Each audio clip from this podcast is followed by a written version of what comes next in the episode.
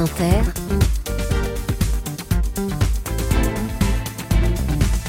Et celle qui chante la cavalerie de Julien Clerc, Mathilde Serrel, c'est une grande voix du cinéma français. Et oui, c'est Ariane Ascaride. Bonjour. Bonjour.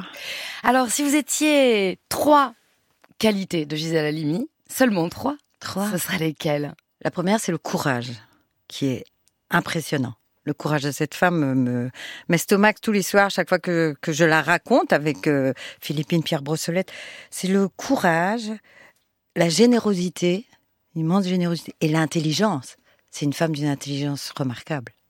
On va reparler de ce spectacle qui est un grand succès, euh, s'appelle Une farouche liberté, Mhm. adapté des fameux entretiens avec Annick Cojon euh, sur la vie de l'avocate et militante féministe Gisèle Halimi. Un succès qui n'est pas étranger au temps qui court. La pièce a été montée en 2022. Vous Mhm. avez vu le public évoluer, je crois, Ariane Ascaride dans la salle. Alors ça, c'est une chose étonnante parce que vous savez, ça, on vit pas souvent ça euh, dans la vie d'un d'un ac- d'une actrice ou d'un acteur, c'est-à-dire que dès le premier jour, euh, on a joué d'abord dans la petite salle qui s'appelle la Piccola au théâtre de la Scala. Oui.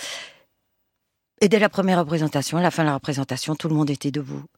Et là, je me suis dit, mais tiens, qu'est-ce qui se passe? Et en fait, au fur et à mesure, et ça, je n'ai pas joué une représentation de ce spectacle sans que la salle ne soit pas complètement debout à la fin.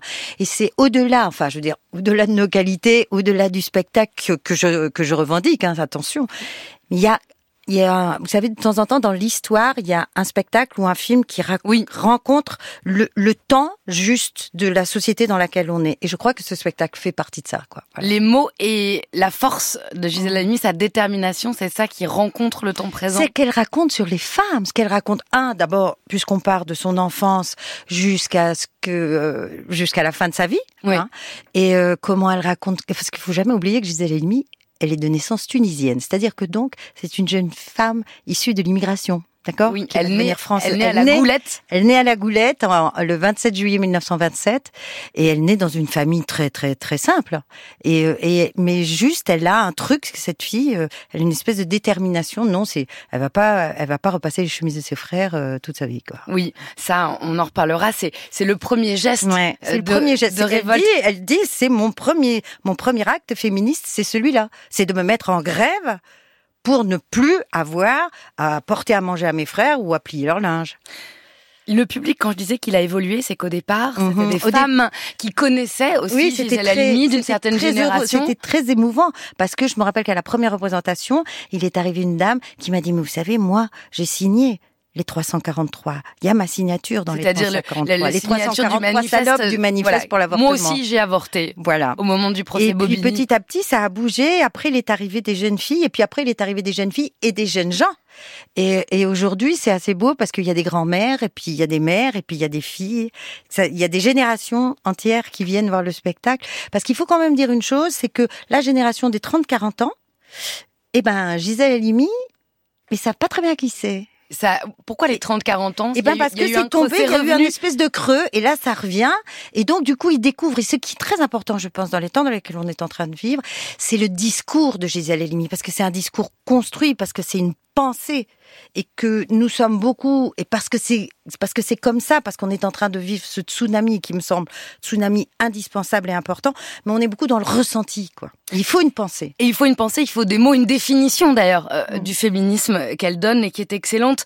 Il y a une semaine s'exprimait Judith Godrèche sur cette antenne, Oui. provoquant une nouvelle déflagration dans le cinéma français. Elle porte plainte contre Benoît Jacot et Jacques Doyon pour viol sur mineur de 15 ans, ce que les accusés rejettent.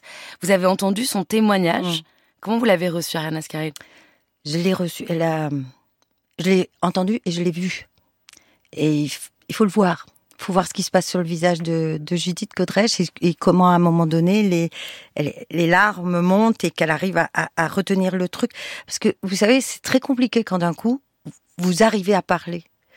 Parce qu'il y a des tas et des tas de femmes. Judith Godrèche vit ça, mais il y a derrière elle des tas et des tas de femmes qui sont dans le silence des fois depuis 20 ans, 30 ans, 40 ans, 50 ans.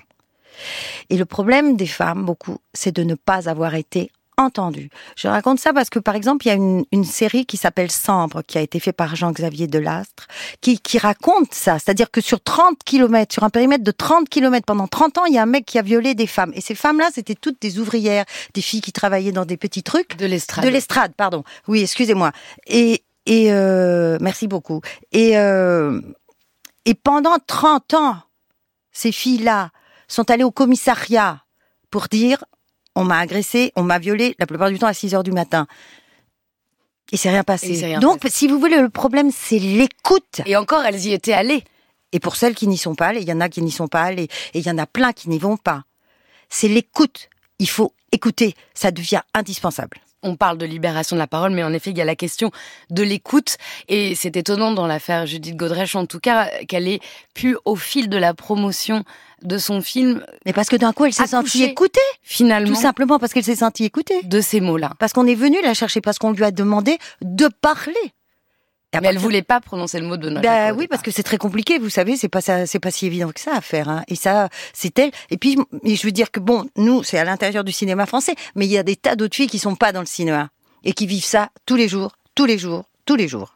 Vous aviez euh, parlé en janvier 2023 du mouvement MeToo en disant comme d'habitude ça fait boum et puis plouf. Mm.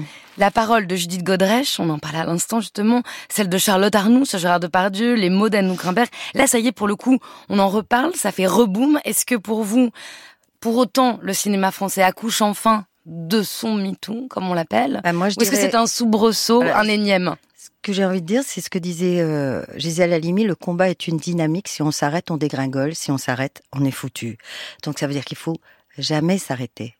Jamais. Et la première qui a fait bouger le cinéma français, elle s'appelle Adèle Haenel. Il faut jamais l'oublier. C'était la déflagration Adèle Haenel, la première Voilà. fois. Et il faut quand même. À propos de Christophe Rugia et de cette Historiquement, il faut remettre, il faut toujours remettre les, emprise. les- les choses à, à- vous voyez, à leur place, quoi. C'est elle Et qui se qui lève au milieu se- des Césars, ça se qui s'en va. qui dit voilà, on se lève, on se casse, mais Mm. c'est aussi le fameux texte de Virginie Despentes. Mais qu'est-ce qui fait que ça ne s'est pas finalement répandu comme on aurait pu l'imaginer à ce moment-là? Parce que c'est très compliqué, parce que c'est des années et des années, pour pas dire des siècles, de paroles masculines. Vous savez, c'est une histoire de pouvoir. Le pouvoir est avant tout entre les mains des hommes. Et ça, euh, c'est historique. C'est pas, je tiens pas du tout une parole politique là. Le pouvoir est dans les mains des hommes. Pour que nous-mêmes, femmes, arrivions à accepter de nous mettre en marche, c'est très compliqué. Parce que c'est des, des siècles.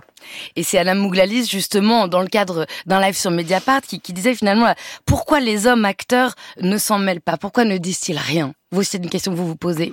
Parce que je pense qu'ils sont, parce que c'est compliqué. Parce que c'est compliqué et parce que ça, c'est notre, c'est notre combat. Si nous, nous devenons très fortes à ce moment-là, on va arriver à les tirer avec nous. Mais il faut d'abord que nous, on parle. Vous voyez? Et puis ça va, quoi. Pourquoi est-ce qu'on attendrait après eux? On n'en a pas besoin. On va écouter quand même un homme qui a parlé, c'est Mm. Fabrice Lucchini. On a tous une technique pour échapper à ces questions. La phrase de Camus, un homme, ça s'empêche. Clac, ça place bien. Moi, je répondrais que euh, je suis, euh, je suis pour Eric Romer.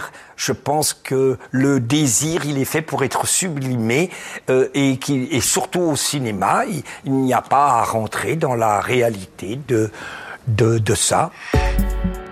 Il n'y a pas rentré dans la réalité de Oui, mais ça. parce que c'est une chose très compliquée. Il a raison. mais C'est-à-dire, c'est une on chose le très vit compliquée. sur, sur l'image, mais on n'en abuse pas dans le réel. Oui, mais ce, Fabrice qui- Lucchini. ce que je voudrais euh, vous faire comprendre, c'est que un réalisateur ou une réalisatrice au demeurant, quand il choisit un acteur ou une actrice, il y a quand même une histoire de désir, parce qu'il faut qu'il ait envie tous les jours de le filmer ou de la filmer. Le problème est qu'il faut pas mélanger.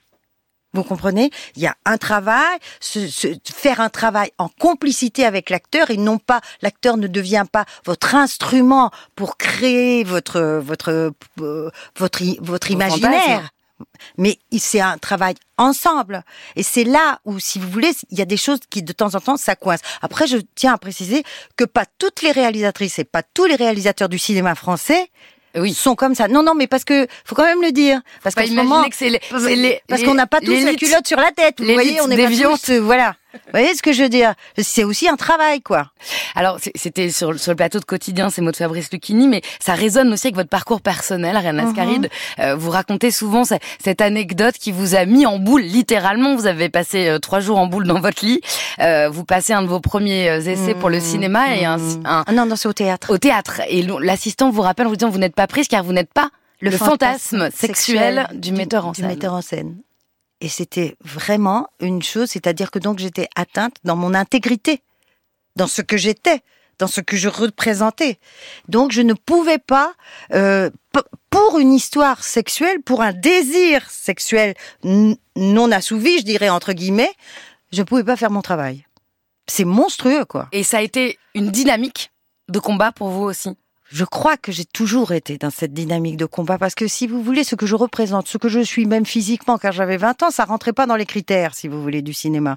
Donc il faut j'ai eu cette chance là euh, c'est mon caractère qui est que je vous me faites sortir par la porte, je rentre par la fenêtre, vous faites sortir par la fenêtre, je rentre par le soupirail. Vous voyez, c'est comme ça. C'est là où on vous retrouve quand même en, en gémilité avec Gisèle Halimi, avec qui vous vivez d'une certaine manière depuis deux ans. Mais oui, mais moi aussi, quand j'étais petite, j'avais une fierté à porter le café à mes frères au lit. On va l'écouter, Gisèle Halimi, justement. Malheureusement, le constat euh, triste et général, c'est que la norme, quand on cumule toutes les oppressions, quand on n'a aucun moyen de se révolter sauf le faire pour le faire, c'est tout de même de se résigner un peu.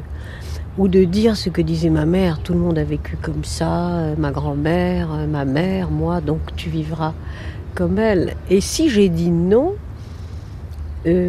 J'imagine que quelque part il y avait un grain, quoi, comme disait ma mère. Donc quelque part il y avait un grain. Vous aviez un grain. J'avais un grain. Et mon grain, mon grain, c'était non. mon grain, c'était non. Bah ouais, elle a raison. Bah oui, il faut avoir. Il faut ce grain en plus. Bah oui, parce que c'est formidable ce qu'elle dit par rapport à sa mère. D'ailleurs, elle dit si j'ai fait tout ça, c'est pour que les femmes ne ressemblent pas à ma mère. À ma mère, c'est le dernier mot. C'est le dernier mot du spectacle. Du spectacle, et c'est mm. très important justement parce que ça soulève la question générationnelle. On l'a vu au moment euh, des déclarations de Judith Godrèche, il y a une, une petite passe d'armes par médias interposés entre Annie Dupéré et Alexandra Lamy. Oui, chasse aux sorcières, et puis on voit bien que il y a peut-être euh, une façon de pour il y, a, plusieurs générations qui s'affrontent et une façon de dire comme le dit Gisèle Halimi dans cet extrait mais pourquoi tu ne vivrais pas comme moi? Mais oui, mais, mais vous savez, ça va être compliqué. Moi, je pense qu'il va y avoir ce tsunami et que avec un tsunami, vous savez, il y a toujours euh, des, des dégâts collatéraux. Hein. Il y a des trucs qui vont se dire, il y a des trucs, ça va être.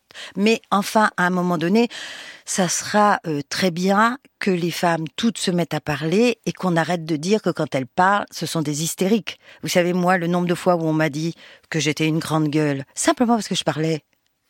Vous voyez, c'est juste parce que je parlais, parce que je disais mon sentiment. L'hystérisation du débat. voilà, c'est tellement simple de dire qu'on est hystérique. Il y a la bande-annonce des Césars qui circule. Là, vous êtes plutôt en mode rigolade, vous êtes avec J.P. Zadi, Paul Mirabel, qu'on entend sur notre antenne. On est à une semaine de la cérémonie, ce sera vendredi prochain, la 49e. Vous la sentez comment? Je sais pas, vous savez, moi je suis allée me, je suis allée me faire habiller, j'ai des jolies chaussures et puis et puis voilà et puis c'est un peu, vous savez, c'est un peu Noël quoi. Je la sens, on verra bien comment je la sens. Je sens bien que effectivement ça va ça va friser tout le temps cette chose là. Euh. Et ben voilà, ça fait partie de, du temps dans lequel on est et, il faut le vivre et puis il faut le vivre euh, sans se foutre tous sur la gueule dans le backstage et puis voilà, ça ira. Moi je pense que ça va aller très bien. Qu'est-ce que vous pensez euh, qui peut se passer à ce moment-là comme prise de parole? Qu'est-ce que vous vous attendriez? Parce qu'au fond, on les a entendus sur scène ces mots-là et et pour autant, ce que je voudrais, c'est qu'il n'y ait pas de récupération de cette prise de parole.